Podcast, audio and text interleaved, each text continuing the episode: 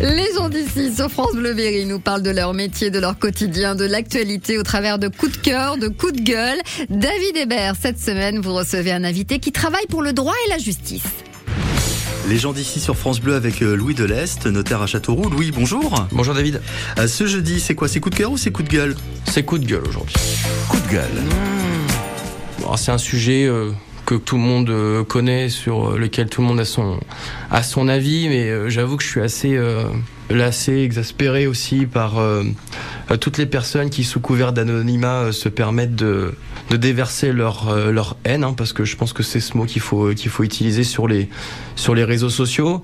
Alors pourtant, moi, je suis, je suis jeune, hein, j'ai- j'ai j'ai 34 ans, les réseaux sociaux, je les, je les utilise au quotidien comme énormément de personnes de ma, de ma génération, mais je crois qu'il y a une loi qui doit être, qui doit être en discussion pour justement lever cet anonymat. Parce que je pense qu'à partir du moment où, euh, où, où on sait qui on est et où on est euh, lorsqu'on dit quelque chose, ça va limiter certaines personnes, hein, parce que c'est les personnes qui, qui manquent certainement un petit peu de courage également.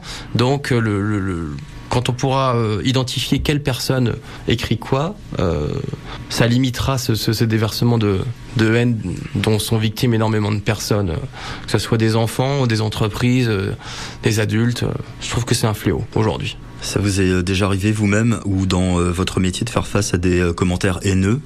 Personnellement, j'en ai jamais été euh, victime. Après, évidemment, euh, on a notre lot de, de commentaires euh, sympathiques euh, par rapport à notre à notre entreprise. hein. On, on fait pas tout bien, ça c'est sûr. Et puis, Il y a toujours des gens qui euh, trouvent toujours quelque chose Et à ce qui est un quoi. peu dommage, c'est que on dit toujours quand on n'est pas euh, satisfait, on dit rarement quand on l'est. Et c'est vrai que si, euh, alors que je pense qu'au final, il y a plus de gens. Je parle pas de mon étude, hein, je parle de la, la, la France en général. Je pense que si les gens manifestaient leur leur satisfaction plus souvent, on se rendrait compte qu'ils sont qu'ils sont majoritaires. Internet, c'est quelque chose que vous euh, utilisez au quotidien. Ça vous arrive euh, vous-même de laisser des commentaires de temps en temps euh, sur Internet quand vous allez dans un fa- faire une sortie, un resto euh Non. Et d'ailleurs, vous voyez, je, je ne fais pas ce que je dis. Euh, c'est vrai que Comme beaucoup. je mets pas de com ouais, exactement.